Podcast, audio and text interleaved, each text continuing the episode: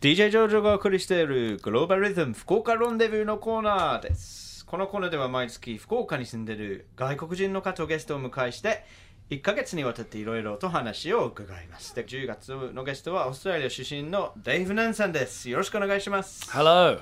Welcome back, Dave. Yep, it's good to be here again. October 13th already. Um, and continuing on from last week, uh, obviously, I know you've been living here for, you know, 15 years at least, A bit more 18. 18 years. Okay. So, you know, probably you don't have any culture shock anymore. But Yeah. when you came here for the first time, you know, can you remember any of the surprises or shocks that you felt and, Mm. you know, any difficulties you had? I- thought that Japan. I came pretty prepared. Hmm. Um, before coming to Japan, I read a lot of books and a lot of material, as much as I could get about Japan, so I, I could avoid any culture shock. I was a bit scared of that, Mm-hmm. Mm-hmm. but um, some real little things um, kind of gave me some shock when I first got here. Mm.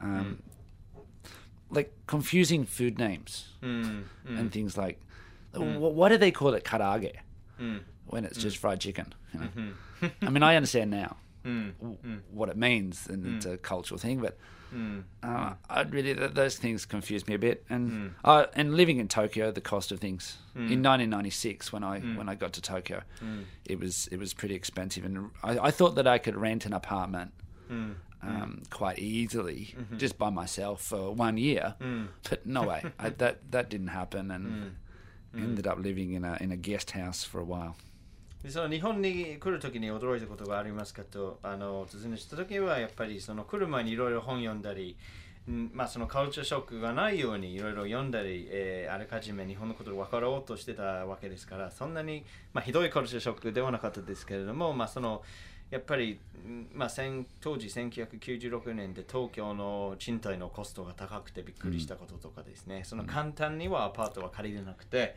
まあ、いろんな面倒な手続きとかでいるそういう障害をぶつかったっていう、まあ、あのことはあったと思いますけれども。今はそんなにカルチャーショックがなくて、えーまあ、逆に会社を運営するのにあのビジネスをやるのになんか困ったことってあるんですかね？Was there any difficulties running a business you know, that aren't connected to culture shock but just particular to doing business in this country? Mm, not that I can think of. I mean, you have to quickly adjust um, when you come here Mm. to the way they do business. But I'm quite good at adapting. Mm-hmm. I think to to anywhere. Mm. I, I, I haven't tried anywhere else, but I'm quite good at adapting to Japan Mm. and and kind of going with what they want to do Mm. and the way they do business. And I, I, I mean, I, I can't say that I, I fully understand it Mm. yet, or Mm. maybe I never will. but um, I've, I've got a good idea now. Mhm. But Mm. But on the other hand, do you think some people are very much not able to adapt? uh, yeah, I've seen that. Seen I've that. seen people who've who haven't been able to stay here because they, they were not able to adapt Mm. to the culture in business or in what in what they do in their life, and Mm. Mm. um, they've had to return back to their home Mm. country.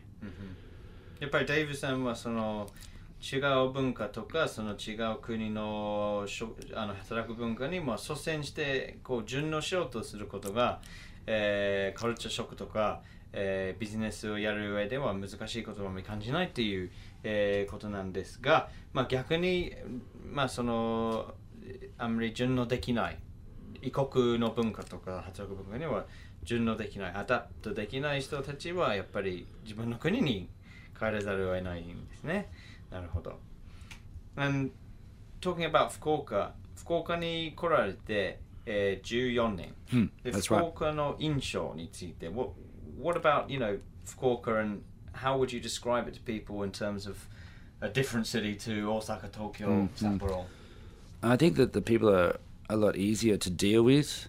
Um, Mm. in in my school where I work, um, people are not so afraid to walk in off the street Mm. and just talk to the foreigner.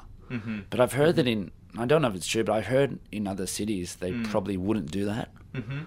Um, So people seem to be quite friendly and Mm. they're they're not so shy. うんうんまあ here.、福岡の人の、まあ、県民性っていうかもう本当にあの、 まあ、飛び入り飛び飛び込みで突然やってきて、うんもう学校についていろいろこうあの積極的に聞いてくるんだけど他の日本の関西関東ではそのことはあまりないっていう印象が That's あ right. りますね。So like people in Fukuoka you think are more relaxed, more Yeah. easygoing. What, why is that you think? Is it the, the Uh, stress here or is it the weather? Or? It's a lot of things like that. I think um, we're we're separate. We're not. We're on an island, うん。 separate to the main Mm. Honshu Island, and うん。うん。 um, I think it's been like that for, for a long time in history. うん。